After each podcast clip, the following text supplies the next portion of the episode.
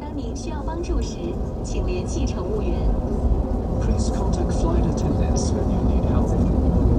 女士们、先生们，感谢您的关注，祝您旅途愉快。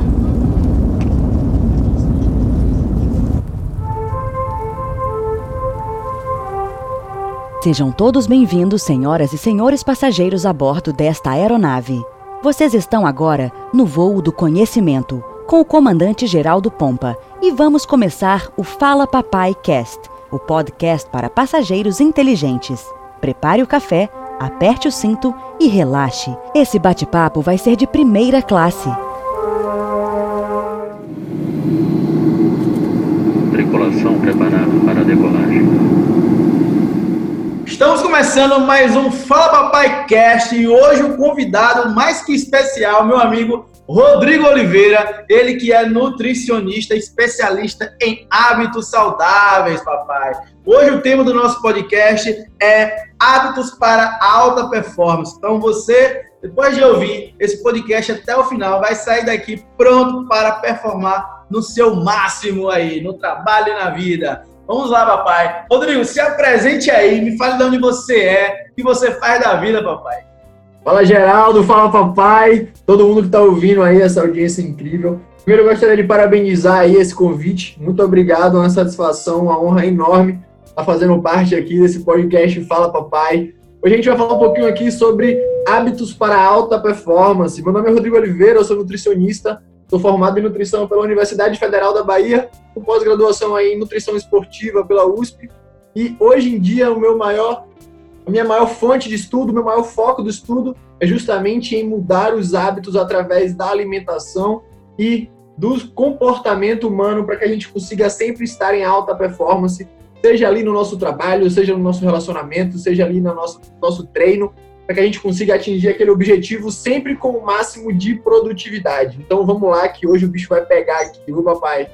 Vamos lá, papai. Ó, é, esse podcast de hoje é mais que especial. A gente não tem um roteiro definido, mas temos um tema. E o tema é nada mais do que a performance, a sua performance. Como fazer melhor e ser mais produtivo, atingir a sua máxima performance aí no trabalho é, e na vida pessoal também, né? É, nos dois. E, Rodrigo, vamos lá. É, o que é que você acredita que quais são as, é, os pontos principais que as pessoas precisam, os hábitos principais que as pessoas precisam ter, é, que são os hábitos básicos para você atingir aí é, o seu máximo potencial, né? Os hábitos básicos. Vamos começar pelo básico que cada um precisa ter, né? Cada ser humano aí.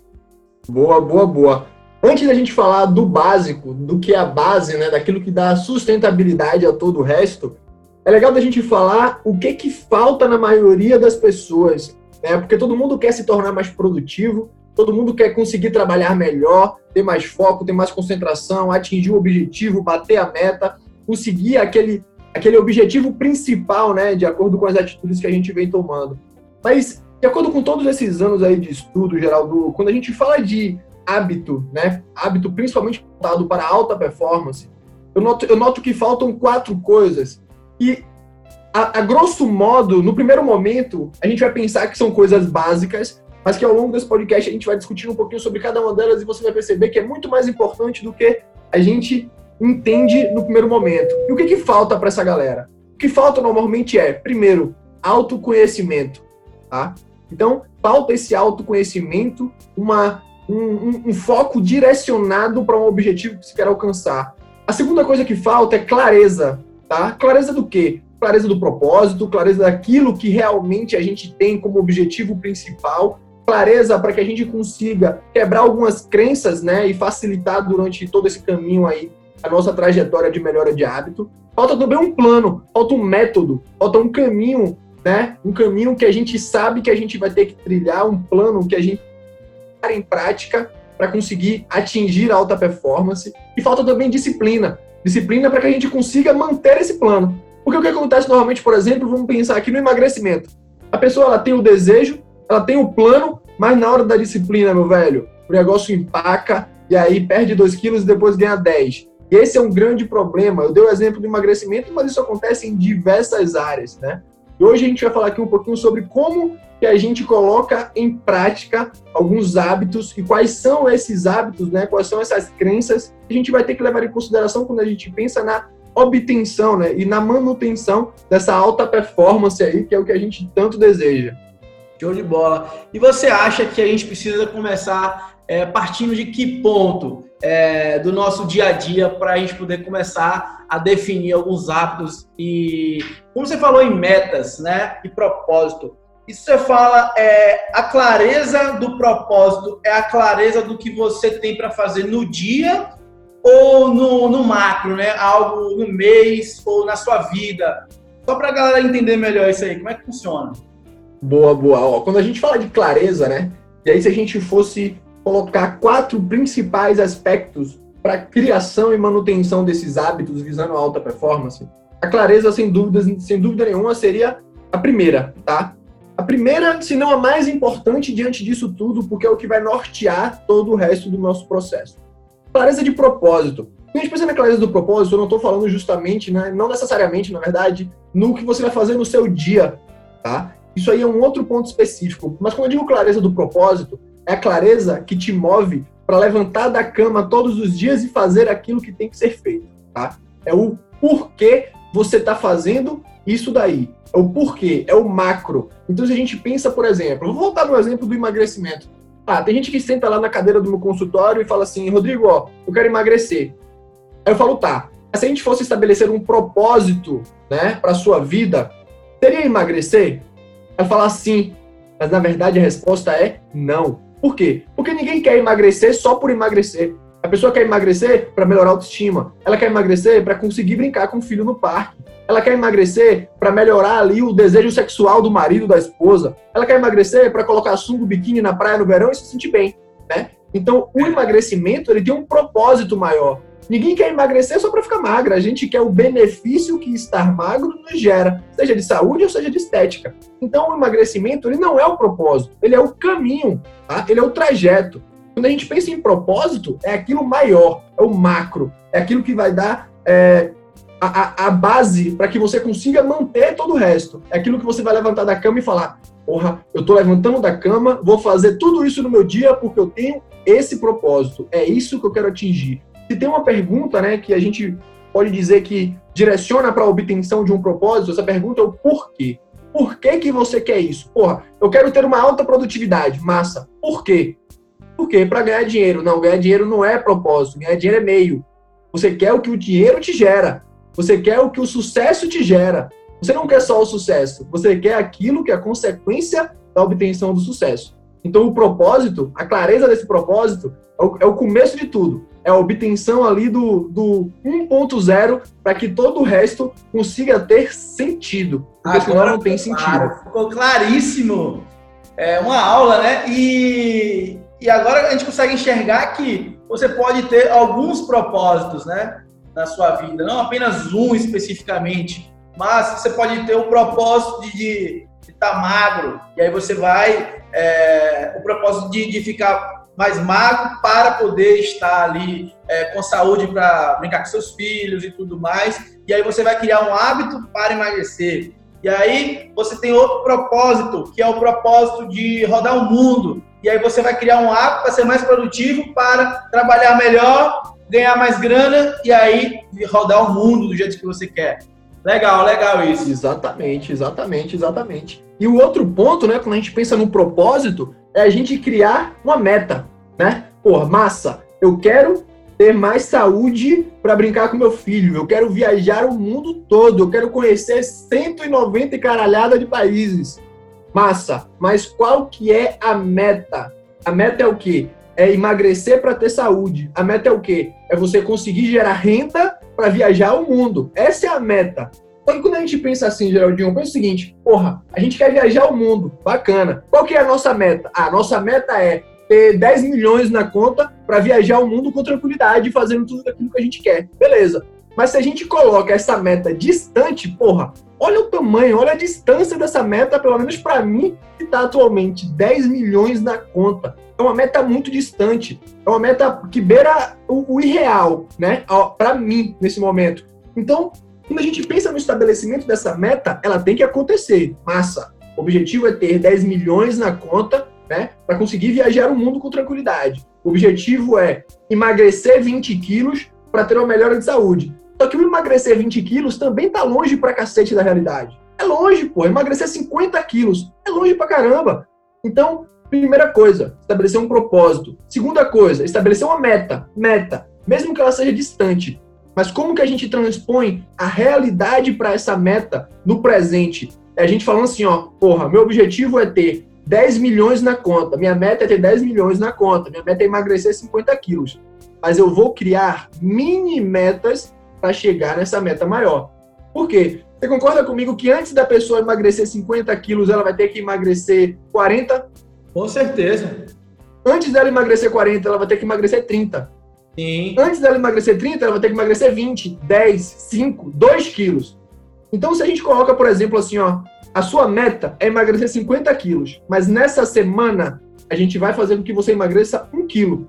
A gente traz aquela meta da irrealidade, né, da ilusão, que descola da realidade de 50 quilos e traz ela para a vida real, que é um quilo por semana. Eu vou trazer um exemplo meu aqui, né? É, eu estava buscando o propósito, me desenvolver é, mais ainda para se tornar um, um líder melhor para minha equipe, né? Que a gente faz parte de um mastermind, né? E a gente sabe que uma das maiores dificuldades do, do líder, do, do empreendedor, do empresário é justamente lidar com a equipe. E aí eu estabeleci uma meta durante o meu dia. Todos os dias, agora, eu vou passar minha, minha, primeira, minha primeira hora da manhã é, com um livro. Né? Que esse som vai, vai depender o livro do, no dia, mas livros para eu poder me desenvolver como pessoa, como líder, para poder trazer, é, saber performar melhor minha liderança para a equipe, né? Ou seja, melhorar e estar em alta performance. E aí, ou seja, como você falou, eu tenho uma meta agora de uma hora por dia. Já, eu já terminei seis livros nessa pandemia, Boa. entendeu? Seis livros nessa pandemia. Então, eu não tinha, é, até início da pandemia, eu não tinha terminado é, de ler dois livros, estava no segundo, no ano inteiro já, né? Ou seja, três meses do ano estava no segundo. Em menos de, de dois meses, eu já estou no sexto, porque eu estabeleci uma meta, né? Até para poder encaixar algo produtivo nessa quarentena. Só que eu agora, quando não vou um dia, já fico já é, retado, entendeu? Porque Agoniado, né? é um hábito, né? Exatamente. E aí, Geraldinho, por exemplo, é, você que está usando aí, né, de, de da leitura em si, do audiobook, está consumindo esse, esse, esse livro, pensa o seguinte: tem muita gente que quer criar o hábito da leitura e fala assim, porra, eu preciso ler 10 livros por ano, 20 livros por ano. Sendo que a pessoa não tem o hábito da leitura. Só que imagina para uma pessoa que não tem o hábito da leitura, ler 20 livros por ano. Descola muito da realidade. Mas se a gente traz isso para a realidade, o que, que seria? Ó, meu jovem, você vai ler duas páginas por dia. Duas páginas por dia. Você vai ler uma página por dia. Você vai ler um parágrafo por dia. Começa por baixo. Depois você vai aumentando essa intensidade, você vai aumentando esse volume até que isso se torne um hábito na sua rotina. Né? Quem não lê nada para ler 20 livros é uma pancada muito grande. Imagina, por exemplo, imagina, por exemplo, você que não estava acostumado ao hábito né, do consumo de livro, pensar em, pô, vou ler seis livros durante a quarentena. Se a gente pensa no começo do ano, quando você falou que estava meio ali é, atarefado com outras coisas, muitas vezes esses seis livros escolariam de sua realidade e não faria parte ali de uma meta real, né? Mas se a gente fala, ó, Geraldo, agora você vai ouvir ou ler uma hora seu, do seu dia. Hoje você já consegue colocar isso em prática porque esse hábito foi iniciado há algum tempo. E tem um pensamento também, Geraldinho, eu gosto muito de pensar em como que o comportamento humano influencia nisso, nisso tudo, né? Se a gente coloca uma meta muito irreal, muito irreal, tipo os 10 milhões na conta, tipo emagrecer 50 quilos, tipo ler 20 livros por ano, né, para quem não lê nada, qual que é o primeiro pensamento que vem na cabeça da pessoa? Porra, eu não consigo. Com certeza. Se a pessoa senta no meu consultório e eu falo assim, ó, a sua meta é emagrecer 50 quilos. Ela fala, Nutri, não consigo. Né? Se eu falo assim, ó, a sua meta é ter 10 milhões livres na conta. Eu falo, meu Deus do céu, eu não consigo isso. Né? Então, esse pensamento limitante é um pensamento de pessoas que, presta atenção no que eu vou falar agora, o pensamento do eu não consigo, normalmente, quando essa meta de escola da realidade, são de pessoas que têm dois hábitos o primeiro de procrastinar, o segundo de o hábito da preguiça, tá? Porque se eu falo para você hoje, com a mentalidade que você tem de liderança, eu falo assim, Geraldinho, ó, você vai ter que realizar isso como meta. O seu hábito, né, a sua atitude não vai ser de dizer eu não consigo, muito provavelmente, vai ser de como que eu vou conseguir fazer isso? Né? Como? Você tira o eu não consigo do como que eu vou fazer isso? Você tira o foco do problema e traz o foco para a solução. É assim que a gente vai criando, né, de maneira palpável o alcance dessas mini metas, que são metas que trazem para a realidade. E mini meta e mini meta, a gente vai alcançando nossa meta. Pensa o exemplo, por exemplo. Pensa o exemplo, né? A gente pega. Ah, eu quero atravessar o oceano da Bahia até a África nadando. Porra, meu irmão, vai dar ruim. Nossa, vai dar ruim. Só que você fala assim, ó, imagina que tem lá um bocado de ilha no meio do caminho, tá? Um bocado de ilha, uma em sequência da outra. E aí você tá nadando, nadando, nadando, encontra uma ilha. Aí você para, descansa, volta a nadar. Aí você encontra outra ilha. Aí você para, descansa, volta a nadar. Aí você encontra uma outra ilha. E vai encontrando diversas ilhas no caminho, sendo que você consegue parar, se alimentar, descansar e voltar a nadar. Você concorda comigo que fica muito mais fácil de você conseguir atravessar esse oceano a nado do que se você tentasse ir direto? Com certeza. Com certeza. Então, o que, é que seria? Essas pequenas ilhas. É alcançável, né? Exatamente. Essas pequenas ilhas são as mini metas que fazem com que você se motive durante o processo para conseguir se manter disciplinado. Esse aí, eu acho que a clareza disso tudo é o que vai balizar aqui esses hábitos para a gente conseguir alcançar a alta performance. É isso. E o que eu sempre digo para meus mentorados e, e para minha equipe é que o nosso cérebro ele ele tá ele é desenvolvido para economizar energia, né? A vida toda, desde os primórdios, ele quer, quer economizar energia. Ou seja, ele visa essa sobrevivência. Ele visa a sobrevivência. E tudo que você faz fora do normal, fora do seu hábito, ele faz com que o cérebro gaste mais energia. E fazendo com que ele gaste mais energia, aí que vem a procrastinação, aí que vem a, o não querer fazer, porque é difícil para ele fazer algo fora do normal. Só que aí que tá.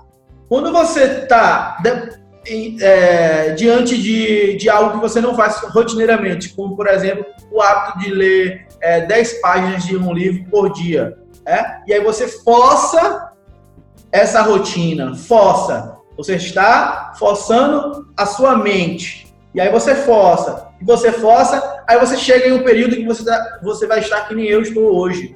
É? Todos os dias eu quero minha uma hora de leitura.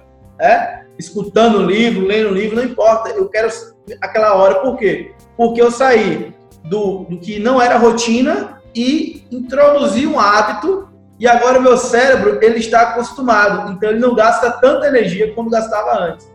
Então você utiliza Exatamente. e dribla o seu, a, o seu próprio corpo para ele agir é, aí junto com onde está indo a maré, né? seguindo a maré e não contra. Exa exatamente. E ele vai agindo de acordo com o propósito que você direcionou.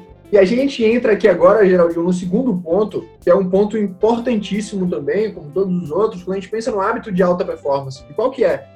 É o foco, né? O foco, como você está falando, de você conseguir gerar a manutenção e a criação desse novo hábito, tá? E o que que normalmente, pensando na alta performance, quando eu, quando eu gosto de falar, quando eu falo de foco, né, tem um ponto que eu gosto muito de falar. É, como você com certeza já ouviu aquele, aquela frase de que foco é saber dizer não, né? Foco é saber dizer não. Beleza. Mas isso na prática, meu irmão, é um negócio que é difícil. Né? É um negócio que é difícil. E isso da gente ficar querendo sempre dizer sim para as coisas que vão acontecendo né, na nossa vida, no nosso negócio, na nossa, na nossa produtividade, isso vai minando a nossa energia a médio e longo prazo. Por quê? Porque quando você diz sim para uma coisa que você queria dizer não, você está dizendo não para si próprio. E aí, meu velho, aí o bicho pega, né? Aí o bicho pega. A gente tem medo. Isso vem de um processo de educação do brasileiro. A gente tem medo de dizer não porque a gente acha que está fazendo uma coisa maléfica para outra pessoa, né? Você parece que não tá, você não está disposto a ajudar, sendo que não, não é isso. Às vezes você dizer sim para alguma coisa está indo de encontro com o que você tem como propósito e como meta, né? Então, se você, por exemplo, ah, você é, é especialista em direito do passageiro, mas aí surgiu uma oportunidade, porra, em outra área, em um momento de expansão do seu negócio. Se você dissipa a sua energia para outra área e essa energia que poderia ser direcionada para o seu negócio não está presente nele, você estagna o seu negócio e vai gerar ali uma outra coisa que às vezes não está nem de acordo com o que você quer. E esse fato da gente sempre querer dizer sim é o medo de desagradar a outra pessoa. É o medo de desagradar a outra pessoa. E isso está presente de diversas formas. É, e eu trago até uma. uma é, só mesmo para ilustrar né, esse pensamento seu. É como se você, quando você colocasse, quando a pessoa colocasse um propósito em mente, é como se ela tivesse acabado de comprar um jogo de quebra-cabeça. Então, ela com aquele propósito, é o, o jogo de quebra-cabeça é o propósito dela. Só que ela tem algumas peças apenas dentro daquela caixa. Só que a caixa mostra como é que vai ficar o quebra-cabeça final. E aí é na vida que você vai buscando as novas peças para você completar aquele quebra-cabeça. E aí, mas só que na vida existem diversas peças de outros quebra-cabeça. Então, talvez, eu trago um exemplo muito de Conrado Adolfo, o seu quebra-cabeça pode ser de peças azuis, né? E aí você acaba encontrando, por exemplo, um quebra-cabeça de peças roxas. E aí é aquela oportunidade que você falou, é, do amigo te chamando para uma pirâmide, do amigo te chamando para você para comer uma pizza, é, tirar você Exatamente. do seu foco. E aí é que tá. Existem oportunidades na sua vida que são as peças do seu quebra-cabeça, as peças azuis nesse exemplo, e existe o oportunismo, né? Que são as peças roxas. As oportunidades você vai encontrar onde? Em uma conversa, em um livro, em um bate-papo nesse podcast. Você vai encontrar, vai conseguir tirar. Talvez você não consiga, não tire daqui algumas coisas, porque seria oportunismo, mas muitas outras coisas você vai conseguir retirar daqui desse bate-papo para utilizar aí na sua vida, para você aplicar e é, ficar em alta performance. E existe o oportunismo também, que você vai encontrar da mesma forma, em uma conversa com os amigos, em um livro, que são justamente a, a, a coisas que vão lhe tirar do foco, disfarçado de oportunismo, de oportunidade, na verdade. Então, e aí o que acontece? Como ela está disfarçada, é uma falsa ilusão de que você vai ganhar mais grana, é uma falsa ilusão de que você, é, tomando bomba, vai perder peso, entendeu? É um, um exemplo Exatamente. Falsa ilusão, Exatamente. várias coisas que vão aí é, lhe tirar do foco. Então, saber na sua mente o seu propósito, ter claro na sua mente, é justamente saber qual é a imagem do seu quebra-cabeça para você saber quais peças que você irá ali colocar no seu quebra-cabeça e quais peças também não são do seu quebra-cabeça, que são oportunismos, para você é, saber aí diferenciar isso aí. Exatamente. E logo daí de cara a gente já percebe a importância da clareza, né? Porque o que, que acontece na prática, Geraldinho? Muitas pessoas, elas literalmente sofrem, né? De uma maneira exacerbada e demasiada. E elas ficam ali, acaba, acaba ficando sobrecarregada, porque elas não concordam justamente com o que elas não deveriam. Então, ah, eu quero dizer sim para uma coisa, Eu te convido para uma festa. Você às vezes nem quer ir. Você tem lá um, um, uma reunião importante, um mastermind. Aí você concorda comigo em ir para a festa só para me agradar, sendo que você está deixando de fazer uma coisa importante. E o que, que acontece com isso? Você não vai estar 100% presente nem na sua reunião do mastermind e nem na festa comigo. Ainda vai gerar uma frustração de você não estar tá fazendo aquilo que você deveria estar fazendo. Né? Isso daí é, fica incomodado, isso vai te sugando uma energia que é, é, é, é muito complicado. É muito complicado. Tem gente que realmente é, deixa de fazer né, o que tem vontade, achando que vai enfrentar a rejeição ali da outra, da outra pessoa. Né? É você deixar de ir para a festa comigo, porque você acha que se você não for, eu vou achar ruim e vou te rejeitar. E por isso você acaba aceitando ali para me agradar, sendo que está se desagradando. Isso vai minando nossa energia e nossa energia necessária para tomadas de decisões, né? Porque a gente está falando ali de uma frustração por não estar tá fazendo o que tem que ser feito, a médio e longo prazo, a consequência disso não é muito bacana. E normalmente a gente não tem a atitude de dizer que não quer, né? O que a gente fala? Ah, não, talvez. Eu vou pensar. É porque pode também... ser que eu faça, pode ser que sim, né? A gente fica adiando isso de dizer não. Porque a gente tem medo de dizer não. A gente tem medo. A real é essa. E é falta de hábito dizer não. Perfeitamente. Depois que você aprende, no início você, poxa, se sente mal em dizer não. Você se sente mal. Mas quando você começa a passar a dizer não, e você às vezes toma um não de outra pessoa, você entende aquela outra pessoa. Você Exato, não fica achando que ela tá fazendo uma dizer coisa errada. não Dizer não sem culpa é libertador, meu velho. É, é isso mesmo. É libertador. E você vê sua produtividade aumentando exponencialmente. Por quê? Porque seu foco vai estar direcionado para aquilo que tem que ser feito. Né? Para aquilo que tem que ser feito. Você quer ver qual, quais, quais que são as pessoas, por exemplo, que não conseguem dizer não? Aquelas pessoas que são muito imediatistas que querem ficar milionário rápido, que quer ficar sarado pro verão rápido, que quer o resultado a curtíssimo prazo. Essas pessoas têm muita dificuldade em dizer não. Por quê? Porque elas são sempre pegas pelo gatilho do milagre, né? É aquela escassez muito forte que suga ela, é aquela falta de clareza que faz com que ela não enxergue as, as armadilhas que estão naquela oferta, né? Então esse esse ato do imediatismo, de querer para ontem o negócio, vai fazendo com que as pessoas não consigam dizer não, né? E tem um experimento que é top, que é assim, ó, foi um experimento feito na Universidade de Stanford. É um experimento que o, o, o pesquisador ele quis avaliar é, o nível que as pessoas, né, que as crianças, são crianças feitas no experimento, o nível que a criança tinha de postergar a gratificação, tá? Ou seja, ver qual que era a capacidade da criança de conseguir segurar a onda no momento para conseguir ter mais gratificação depois. O experimento é o experimento do marshmallow. Como que ele aconteceu? O pesquisador colocou várias crianças numa mesa, né, uma de cada vez. Chegou para a criança, colocou o marshmallow na mesa da criança e falou assim, ó, eu vou colocar esse marshmallow aqui, ele é uma delícia, ele é muito gostoso, mas se você não comer, daqui a 15 minutos eu volto e te dou mais dois.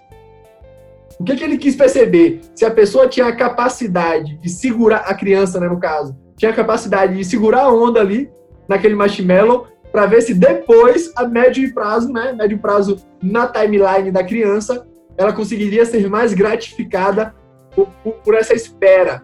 E aí o que, que ele percebeu? Algumas crianças comeram, né, não conseguiu segurar a onda, agiu de forma imediatista ali, comendo, buscando aquele prazer, né, aquela aquele benefício a curtíssimo prazo, né? Outras crianças não, seguraram a onda e ganharam mais marshmallow depois, quando o pesquisador voltou. Depois de algum tempo, ele voltou nessas crianças, que agora já são adultos, e foi ver e analisar qual que era o panorama social e profissional que essas crianças estão hoje em dia. O que, que ele percebeu? As crianças que não agiram de maneira imediatista, que conseguiram segurar a onda, dizer não naquele momento para ter mais gratificação depois, elas estão melhor posicionadas em uma escala social. Então, esse hábito de saber dizer não, ele repercute em todas as áreas da vida. Com certeza, essas crianças, né, que antes eram crianças, hoje são adultos, elas disseram não em várias áreas profissionais dela que fizeram com que essa ascensão acontecesse e que essa gratificação a médio e longo prazo fosse realidade na vida delas hoje. Então, isso, o fato de dizer não e não agir de uma maneira imediatista, né, usando ali o benefício a curtíssimo prazo, vai fazer com que você consiga manter o seu foco mais ativo naquilo que você realmente tem que ser feito, né, para conseguir atingir aquele propósito. O quanto antes é, o ouvinte aí aplicar, né, o dizer não, mais rápido ele vai com, começar a colher os frutos, né, os benefícios, né, de, de dizer não. E você pode começar, né, dizendo não com coisas simples, né? Não precisa, às vezes a pessoa está, poxa, estou é, muito receoso em começar a dizer não no meu ambiente de trabalho. Muita gente me pede para fazer algo é, enquanto eu estou trabalhando, tenho que parar o meu trabalho para poder ajudar é, outra pessoa que é chata, que sempre fica é, me parando, me parando, e eu não sei dizer não. Então faz isso em casa, faz isso é, em pequenas coisas, dizendo não para pizza no domingo, dizendo não para que sai, e aí você vai acostumando e aí você vai aumentando, né? Porque na verdade, tornando daquilo um hábito. Dizer não para simples coisas e para as coisas grandes, é, a, a, a coisa simples e a coisa grande só está na sua cabeça. Porque. Exato. É, é, Exato. É, você quer ver uma coisa? Presente, né? Você quer ver uma coisa? Você falou em trabalho aí, você quer ver uma coisa que aumentou absurdamente a minha performance? Foi o seguinte. É, eu, eu recebo muita, muita ligação, né? Principalmente ligação de pessoas querendo marcar reunião para apresentar produto. Como eu sou nutricionista, tem muito representante que me procura e tal. E no começo da carreira eu até aceitava. Pô, vem aqui no consultório, vamos marcar um café e tal, pererê, parará. O que, que eu percebi? Eu estava gastando um tempo absurdo em deslocar para a reunião, em esperar a pessoa chegar, em ouvir aquela pataquada toda ali que ele tinha para dizer, em voltar para o consultório e perder esse tempo todo. Né? Muitas vezes, aquele papo da reunião ele poderia ser é, solucionado com um e-mail. Um e-mail. Então, hoje em dia, o que a pessoa faz? Mandou um, um, um, uma mensagem, né? Um me ligou. Rodrigo, preciso conversar com você. Vamos marcar reunião? Falou pro meu velho, vamos fazer o seguinte? Me manda um e-mail explicando o que é que você quer, né? Qual é essa pauta da reunião, eu te respondo, e se for o caso, a gente marca uma reunião. Meu velho, isso me deu uma produtividade, porque as pessoas elas estão acostumadas a ter que ver, recepcionar, beijar, abraçar, bater mão, não sei o quê, e ter todo aquele ambiente para reunir e trocar uma ideia sendo que essa ideia ela poderia ser passada com um e-mail, com uma mensagem de WhatsApp. Com um áudio de 30 segundos no WhatsApp, a gente resolve muita coisa que são resolvidas em reuniões. Então, para que você não perca esse tempo em reuniões desnecessárias, é um, uma, uma boa sacada você fazer isso que eu fiz. Me manda um e-mail, me explique aqui em 30 segundos no, no áudio do WhatsApp. Porque se mandar em dois minutos, eu nem escuto. Falou, me manda aqui em 30 segundos. manda em 30 segundos, a gente resolve. Pô, Hoje eu sou muito mais produtivo, né, em atendendo, atendendo meus clientes pelo WhatsApp do que aqui no presencial. E no presencial é, eu gosto de conversar com o meu, meu cliente e o cliente também gosta de falar tudo que que está ali na mente dele do problema e da vida e a gente é, escuta, né? Porque tem que escutar mesmo, tem que Sim. atender aquele cliente ali. Só que eu já percebi que o, o próprio cliente no online ele é mais objetivo, ele é mais rápido, ele é mais é, direto ao ponto. Vai direto, né? Vai direto, vai direto no ponto. Então hoje eu tento ao máximo, é, até os meus, eu trabalho no Brasil inteiro, a gente trabalha, nosso escritório trabalha Brasil, só que a gente foca e mesmo que o cliente seja é, daqui da minha cidade, a gente tenta converter ele pelo WhatsApp, escutar o problema dele no WhatsApp, né, ou por telefone, para fazer com que ele não venha aqui e gaste combustível, é, o tempo de, de deslocar, né, e também o tempo da nossa equipe, que quando ele vem aqui a gente tem que dar uma atenção melhor ao cliente, e a gente vai ter um atendimento diferenciado e acaba é, não, não aquele tempo que eu estou ali com ele eu deixaria de ter três outros clientes. Entendeu? Exatamente. Mas, essa média aí. E aí o que acontece? O melhor atendimento, o atendimento que me dá mais produtividade seria um atendimento online. Mas tem, é, tem casos e casos. Tem alguns casos Caso que e caso, exato. não tem como para onde correr, tem que atender pessoalmente mesmo. E Rodrigo, Exato. a gente falou do propósito, a gente falou da meta, a gente falou das mini metas, a gente falou em saber dizer não e os hábitos. Falando especificamente no que as pessoas, é, de uma maneira geral, né? Para depois ir, para algo específico, se você é, achar que, que deva. Mas de uma maneira geral, é, sono, acordar, é, o dia a dia, quais são os hábitos para aumentar a produtividade? Né? O que, você acha ideal, principal aí e básico para que a, pra pessoa fazer e, ser, e ela fazendo isso, ela vai ter aí grandes chances de ser mais produtiva. Boa. A primeira coisa é, quando a gente pensa em um dia, a gente tem que avaliar qual que é o ambiente que essa pessoa vai estar presente, né? Antes de qualquer coisa, é um ambiente que favorece a sua produtividade ou é um ambiente que não favorece a sua produtividade, né? Onde é que você vai decidir trabalhar? Em um lugar que você consegue se concentrar ou no meio do bloco de carnaval em Salvador? Tem que decidir onde é que você vai se manter produtivo. Então, a primeira coisa que você tem que levar em consideração é qual que é o ambiente que você vai estar inserido durante o seu dia. Você tocou num ponto importante que é sono, né?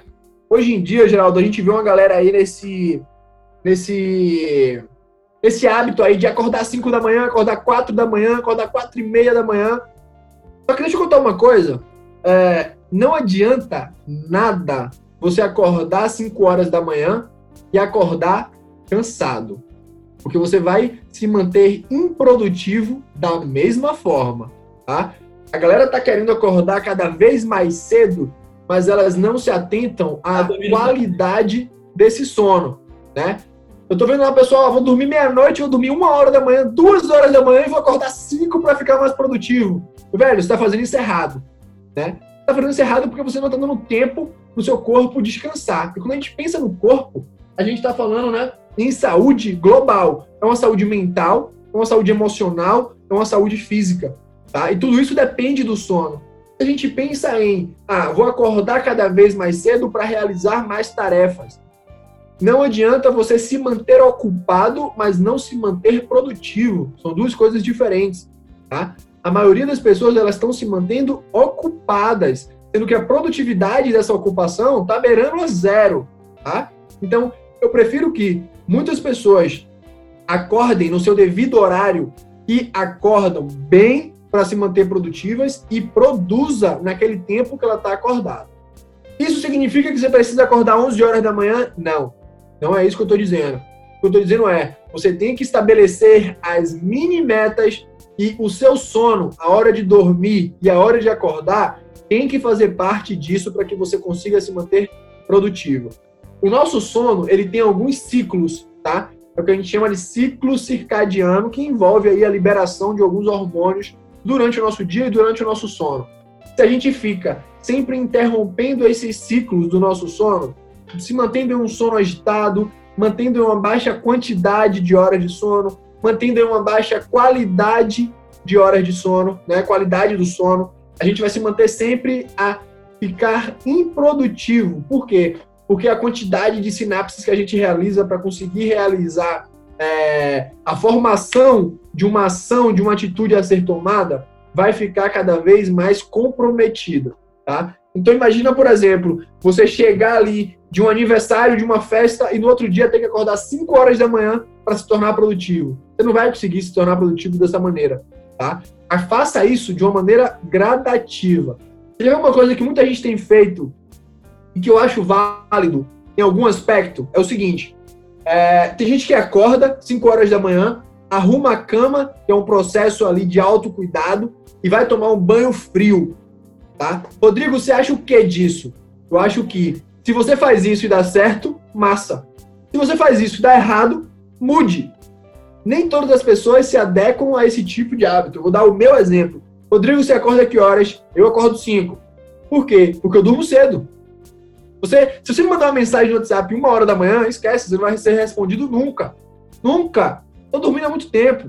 Né? Então, por que eu consigo acordar cedo e me manter produtivo? Duas coisas. Eu consigo dormir cedo, né? E eu vou falar um pouco disso, porque quando a gente pensa no sono, a gente está falando de um ritual. Existe um ritual do sono para que você consiga ser induzido a ter uma boa qualidade de sono. E a segunda coisa é, quando eu acordo 5 horas da manhã, eu pego a casa toda praticamente dormindo, independente de onde eu esteja. Então, o meu ambiente fica favorável a eu me manter produtivo.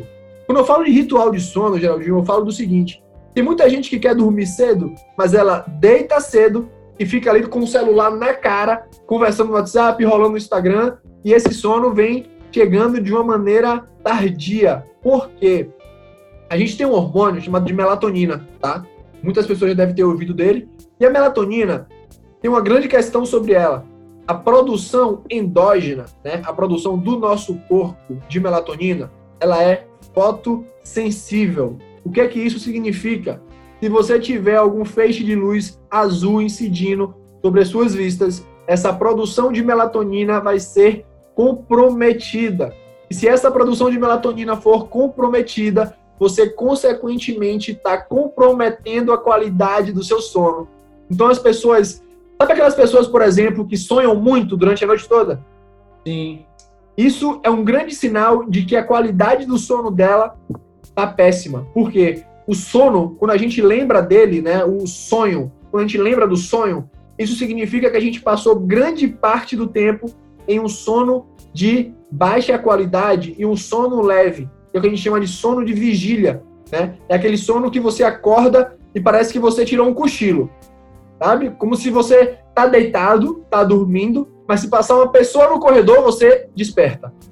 É aquele sono leve, tá? Esse não é um sono ideal. O sono ideal é aquele que você acorda sem necessariamente estar lembrando dos sonhos que você teve e acorda produtivo, por dois motivos. Quantidade de horas de sono, e aí a gente está falando de 6 a 8 horas e qualidade da, do, do ato de dormir, tá? E esses, esses hábitos do sono, né, que eu gosto sempre de falar em ritual do sono, em higiene do sono, isso é uma coisa que deve ser levada em consideração, tanto na hora de dormir, né? Então, sempre no escuro, sempre em silêncio, se manter calmo, evitar grandes refeições antes de dormir, para que o fluxo sanguíneo não seja direcionado para o seu trato gastrointestinal, tá? Se manter de uma maneira relaxada, esquece celular, esquece televisão, esquece notebook, esquece qualquer tipo de luz que venha a incidir direto no seu rosto, para que você não comprometa a sua produção de melatonina. Então, se a galera quiser acordar às 5 da manhã, tem que dormir mais cedo, né? A verdade é essa. Mais cedo. exatamente, exatamente. Mais cedo para poder conseguir aí ter um bom sono. E uma coisa que eu faço bastante também, se for de sono, é na hora de acordar.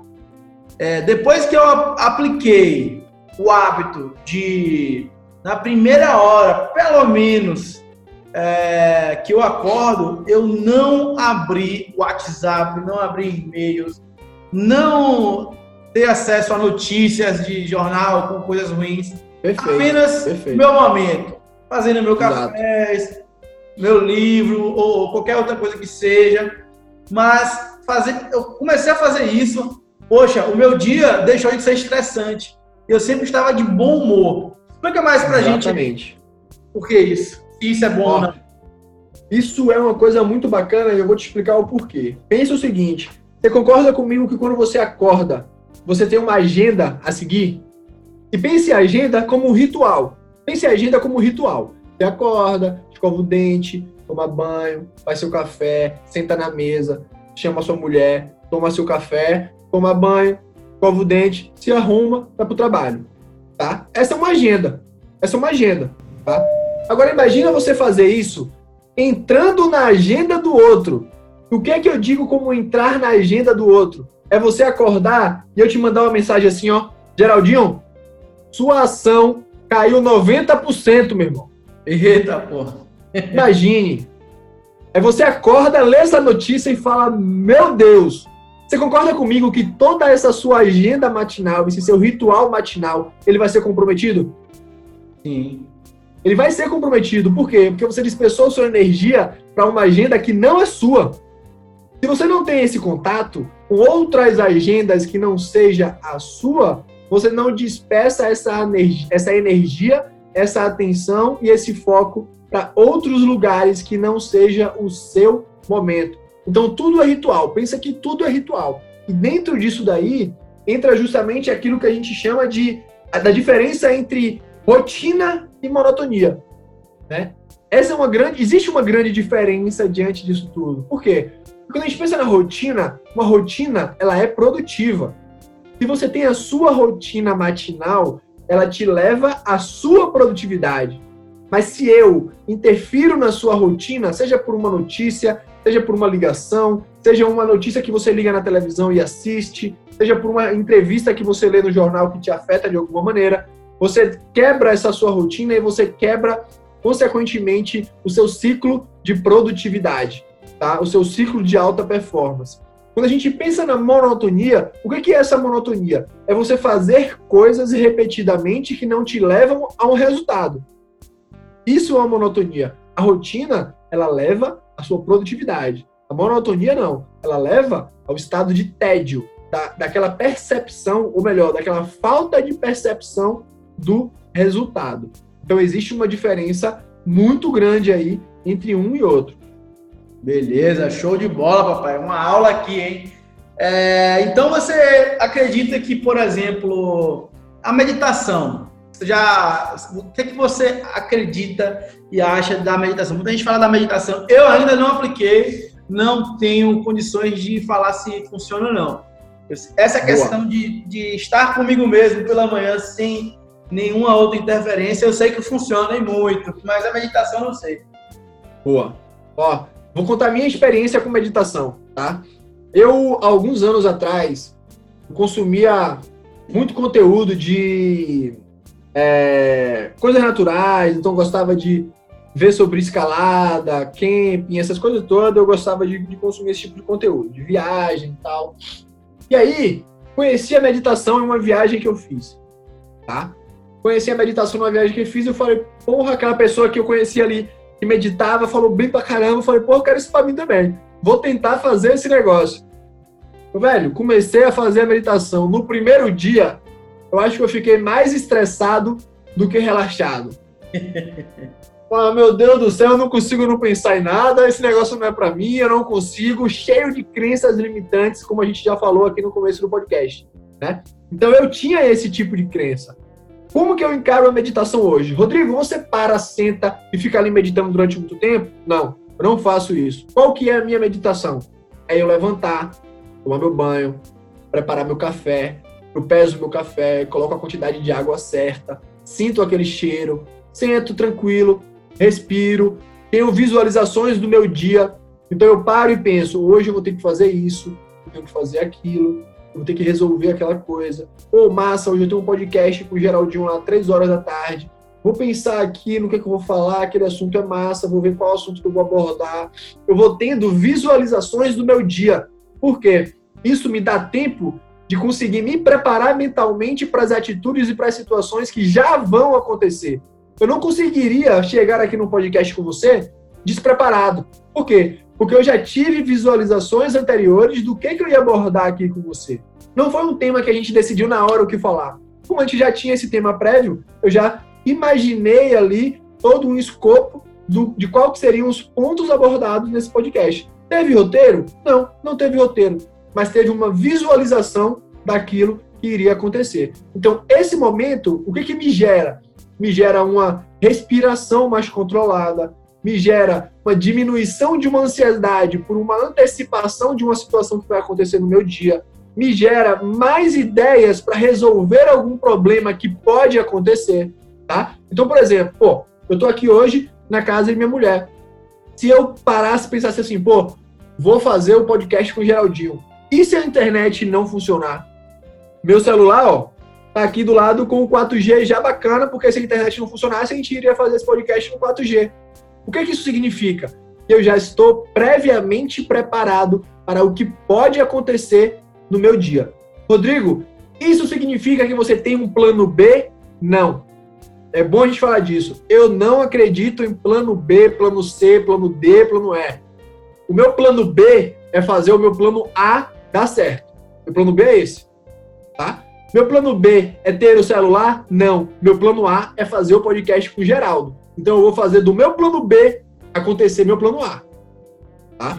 Eu não gosto de ter outras possibilidades. Por quê? Porque senão a energia direcionada ela vai ser realizada para várias direções diferentes e você não vai conseguir gerar uma direção correta. Tá? Você não vai conseguir fazer com que essa energia seja unidirecional. Ela vai ser dispersada para vários planos e aí eu te garanto que você não vai conseguir fazer nenhum deles em alta performance. A produtividade vai ser comprometida com certeza.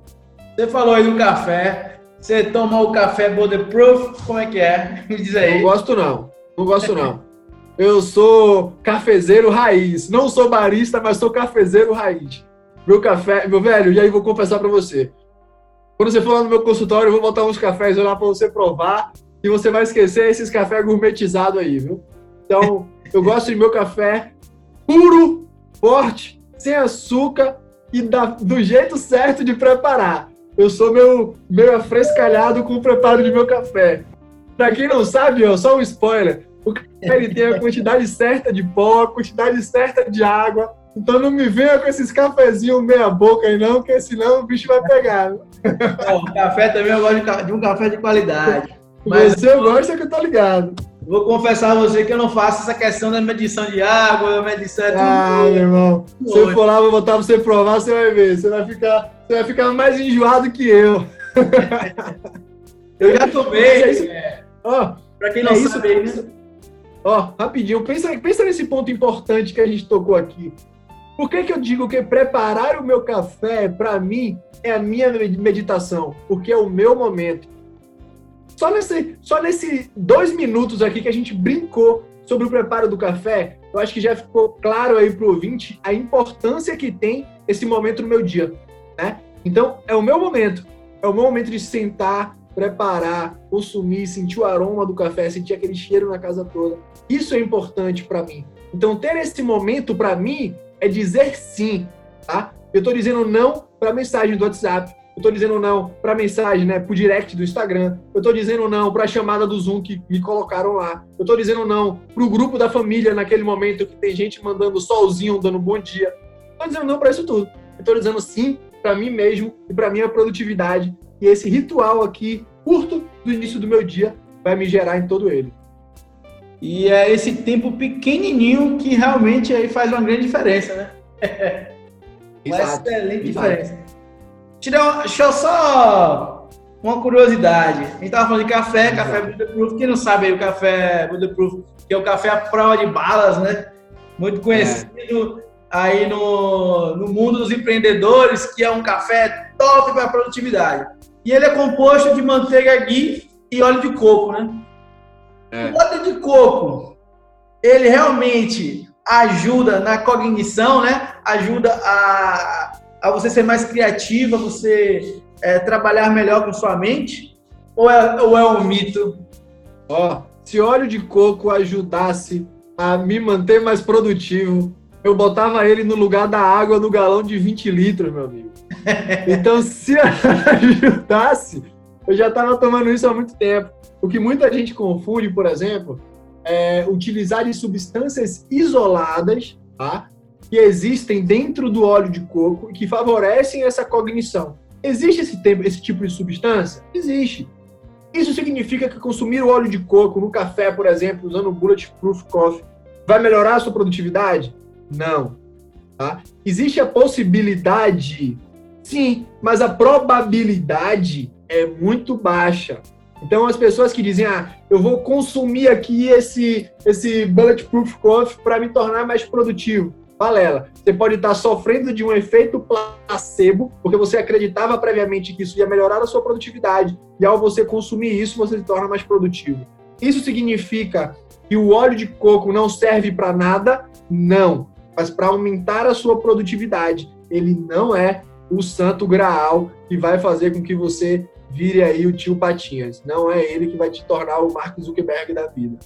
Show de bola. É, papai, a gente falou sobre a importância do sono. E aí eu até indico ao nosso ouvinte que quer se aprofundar mais em ser produtivo e entender um pouquinho também como o sono, o sono funciona para a produtividade, eu indico a leitura do livro O Essencialista, que é um livro que trata em um capítulo sobre o sono, bem bacana.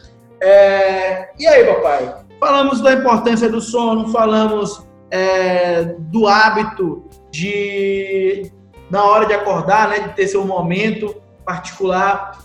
E o que mais é, né, é necessário que o ouvinte aplique no seu dia a dia para ter aí é, uma maior produtividade nas suas tarefas, né? O que você Boa. acha que é importante também a gente mencionar? Ó, é, a gente falou lá no começo do podcast, Geraldo, sobre o plano, né? A importância de ter um plano. E isso é realmente muito importante.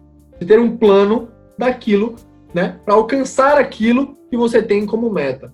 Então, acho que nada melhor do que eu também dar um exemplo de um plano que esse ouvinte aí pode estar colocando em prática hoje, tá?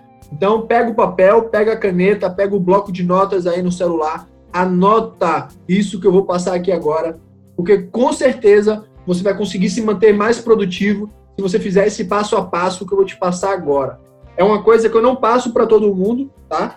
É, alguns clientes meus eu consigo colocar isso de maneira mais efetiva na prática, porque tem um contato um a um comigo, então eu consigo detalhar mais, mas eu vou trazer ele em um aspecto geral, tá? Generalista de verdade, para que você transponha ele para sua realidade e torne ele de acordo aí com a sua especificidade.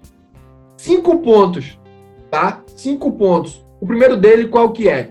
Quando a gente pensa na realização né, de uma meta em manutenção de disciplina, por que, que eu estou dizendo manutenção de disciplina? Porque muita gente começa motivado e cai no meio do caminho. Vários projetos param na metade, tá? Poucas pessoas têm o hábito de terminar aquilo que começou. Então, como que a gente consegue, né, colocar isso em prática? Qual que seria o, o, o plano? Qual que seria o método? Qual que seria o modelo? Primeiro, tópico 1. Um, divida tudo, tudo em pequenas tarefas, tá? Divida tudo em pequenas tarefas. Então, aquele hábito da mini meta, você tem que colocar em prática. Como? Dividindo em pequenas tarefas. Tópico 2. Você vai separar essas tarefas em dois grandes grupos, as que são as que são mais difíceis de serem realizadas e as que são mais fáceis de serem realizadas. Separe as tarefas, né? Separe as tarefas em tarefas menores, separe depois as difíceis das fáceis, comece a realizar pelas fáceis. Comece a realizar as tarefas pelas fáceis. Por quê? Porque a cada tarefa realizada inconscientemente você gera um sentimento de motivação, porque você deu um check naquela tarefa e você consegue partir para a próxima com mais afinco e com mais disciplina para ser realizada. Se você começar pela difícil, pode ser que você não consiga realizar ela e isso compromete todas as outras, tá? Então, separe sua tarefa maior em pequenas tarefas, depois você vai separar a difícil da fácil, você vai começar a realizar pela fácil. Depois disso, você vai melhorar essas tarefas fáceis até que você vá aumentando gradativamente até chegar na tarefa difícil, tá? Então você vai fazer esse passo a passo. Rodrigo, você passou quatro passos. Qual que é a quinta? O quinto passo é com relação às tarefas chatas. Aquela tarefa que é insuportável, que você fica sempre procrastinando para fazer. O que, é que você vai fazer com ela? Resolva quando você tiver afim de fazer, tá? Porque senão isso vai interferir naquela sua produtividade diária, fazendo com que você não também realize as outras que são obrigatórias. Rodrigo, quais que são as tarefas chatas? Existem várias, tá? Na sua rotina você também deve ter várias tarefas chatas que você pode realmente adiar um pouco ela. É aquela procrastinação produtiva, né? Existe uma procrastinação produtiva. É aquela procrastinação, por exemplo, eu vou botar isso daqui um pouquinho mais lá na frente, porque eu vou realizar mais tarefas antes de chegar nela porque assim que eu chegar nela, eu sei que eu vou interferir ali no meu emocional e que eu vou ficar ali um pouco mais é, improdutivo, tá? Então, acho que esse seria um passo a passo para que você consiga colocar no seu dia ali, é, de forma mais realizável, todas as suas tarefas. E lembro sempre, tenha sempre um limite máximo e um limite mínimo. Tá? Um limite máximo de tarefas a serem realizadas e um limite mínimo de tarefas a serem realizadas. Isso vale para quê? Isso vale para o seu treino, isso vale para a sua alimentação, isso vale para o seu sono, isso vale para a sua realização profissional, para a quantidade de horas do dia que você vai ter que trabalhar. Óbvio, vão existir os dias que você vai ter que trabalhar 18 horas por dia e vão existir os dias que você só tem necessidade de trabalhar duas horas por dia, uma hora por dia ou nem trabalhar. Mas esses são os outliers, né? Então são os fora da, os fora da linha ali. Eu quero que você crie o limite mínimo e o limite máximo de tarefas a serem realizadas. Eu acho que isso daí já clareia muito essa capacidade produtiva, né? E a obtenção e manutenção de hábitos que vão fazer com que essa alta performance ela fique cada vez mais próximo da realidade de cada ouvinte aí que está aqui presente nesse podcast. E a importância da tarefa, ela também deve ser levada em consideração, porque às vezes. Com, cer com certeza, né? É, aquele, é, aquela, é aquela ferramenta muito bacana que muita gente já deve conhecer, que é você levar em consideração a urgência e a importância dessa tarefa, né? Então, existem tarefas que são urgentes, mas que não são tão importantes, tipo o quê? Tipo sua mãe perguntando se você quer que a moça vá na sua casa hoje fazer a faxina. Isso é urgente? É urgente. A mulher vai hoje ou não vai. É importante? Talvez não, talvez sim, né? Mas existem tarefas que são muito urgentes e muito importantes, as tarefas que são não tão urgentes, mas que são importantes, e o contrário também é verdade. As tarefas que são importantes, mas não são urgentes, que não são nem urgentes nem importantes. O que é que você faz com as tarefas que não são nem urgentes e nem importantes? Você delega ela para alguém fazer. Isso aqui literalmente salva muita empresa e salva muito business por aí. E você consegue se manter produtivo, porque você não perde tempo nem com aquilo que não é importante e nem com o que também não é urgente. Essa tarefa você delega. É, e isso aí, é, você falou em delegar tarefas, talvez seja um dos problemas do, do empreendedor iniciante, né? Do, do autônomo, do profissional liberal que está nessa transição, que está montando equipe e está nessa transição. É, eu mesmo no início fazia de tudo, comprava luz, ia comprar café, ia fazia tudo para manter o escritório. Hoje a gente sabe da importância de delegar, não que, a, que essa função não seja importante, mas é, o empreendedor ele tem que ter, ele, ele tem que estar na, na, com a visão do seu negócio, né? e na estratégia. Ele não pode estar é, no operacional, de frente na linha, porque senão ele não consegue escalar o negócio. Aí volta aquela questão do propósito. O que, é que você quer? Quer manter aquela empresa familiar do tamanho que ela está? Ótimo, tem que estar lá mesmo na frente do negócio. Agora, não, quero crescer minha empresa, quero escalar. Aí, peraí, você não pode mais, tem algumas tarefas que você vai ter que delegar porque você tem que estar disponível para estar na estratégia do negócio. E estar na estratégia do negócio vai lhe tirar de outras tarefas que você fazia antes. E essa transição é um, é um pouco chata, porque justamente não é um hábito, você tem que implementar, Exato. forçar até conseguir é, executar. Exato. É, é, é até uma discussão boa isso, Geraldinho, porque assim, ó, quando a gente pensa na gestão né, de um negócio, na gestão de um business, a gente vai ter ali três grandes áreas que vão separar as atividades a serem realizadas. A gente vai ter um ambiente estratégico, a gente vai ter um ambiente tático e a gente vai ter um ambiente operacional. Né? Muitas vezes, o empreendedor, eu sou muito assim até hoje, confesso, brigo diariamente para me manter mais no estratégico, mas vez ou outra eu estou batendo lá no operacional né? Sendo que são funções que eu preciso delegar para outras pessoas, para me manter mais produtivo, é aquilo que realmente eu tenho que gerar mais atenção e mais foco, que é na estratégia do meu negócio. Então, quando a gente pensa, pensa num time de futebol, por exemplo. né? O que, que seria o estratégico? É o presidente do clube. Ele é o estratégico. O que, que seria o tático? É o técnico do time. Ele que gere ali as coisas, né? Ele vai gerenciando todo aquele time. Quem que é o operacional? É o cara que vai pro campo, né? É o cara que dá o duro lá. Ah, Rodrigo, mas eu fico meio assim porque eu não sei se ele vai realizar a tarefa como eu realizo. Treine ele. Treine ele. Se ele não realiza do jeito que você quer, mostre a ele como é para ser realizado. Isso vai te gerar mais tempo para dedicar aquilo que precisa ser dedicado. E na maioria das vezes, quando a gente pensa no empreendedor, é na parte estratégica e tática. E na maioria das vezes não é no operacional. O operacional normalmente ele é delegado para outras pessoas que, na maioria das vezes, também fazem melhor essa função do que o próprio empreendedor. Com certeza.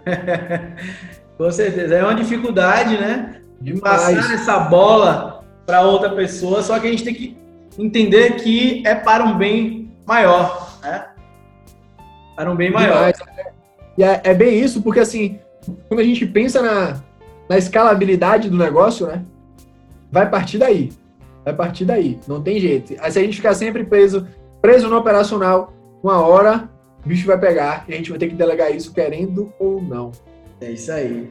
Rodrigão, mais de uma hora aqui nesse bate-papo show de bola, meu amigo. Que aula, viu? Que aula. Ô, papai, vambora. A galera gostou bastante aí, com certeza vai aplicar aí.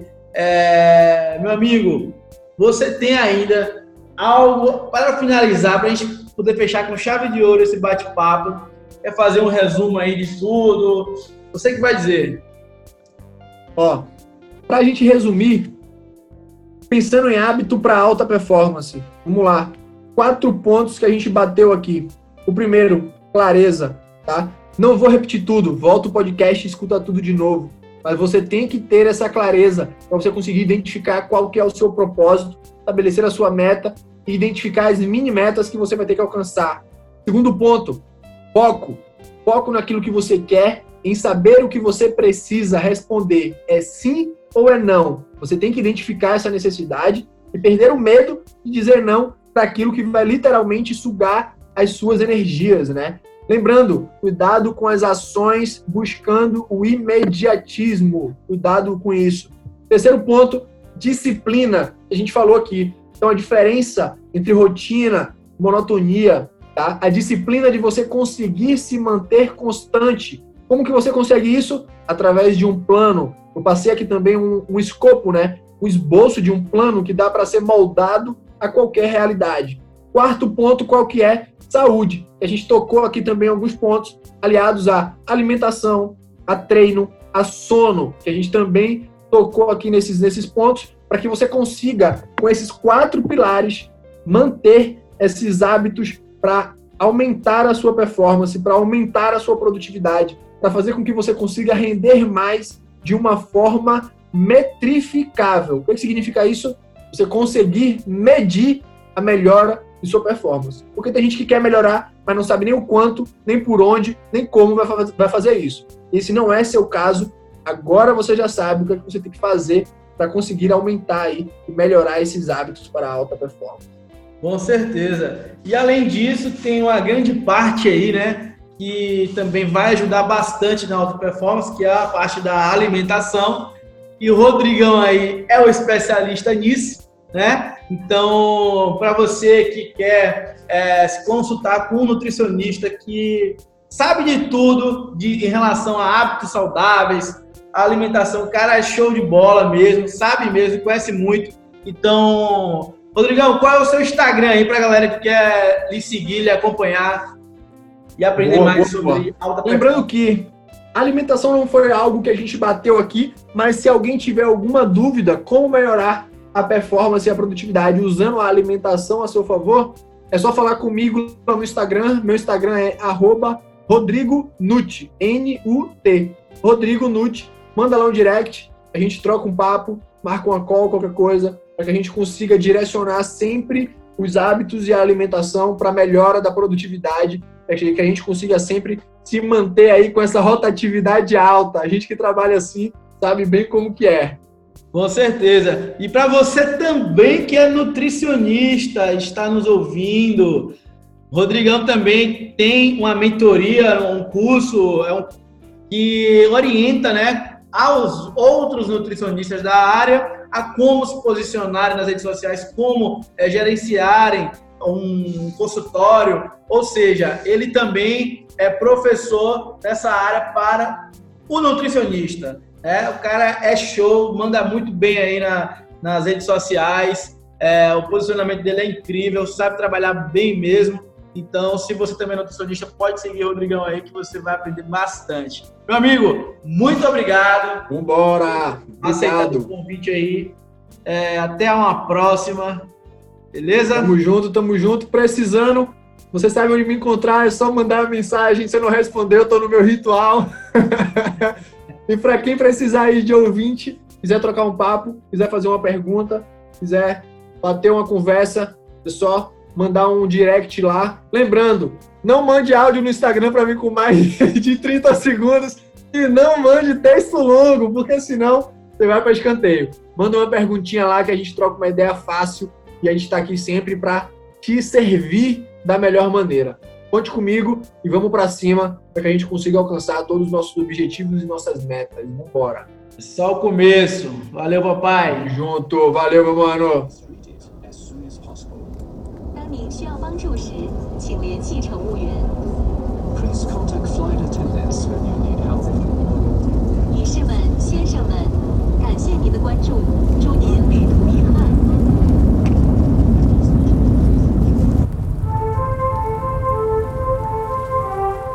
Senhoras e senhores passageiros, obrigado por nos deixar ser a sua companhia. Aguardaremos você na próxima conexão de conhecimento.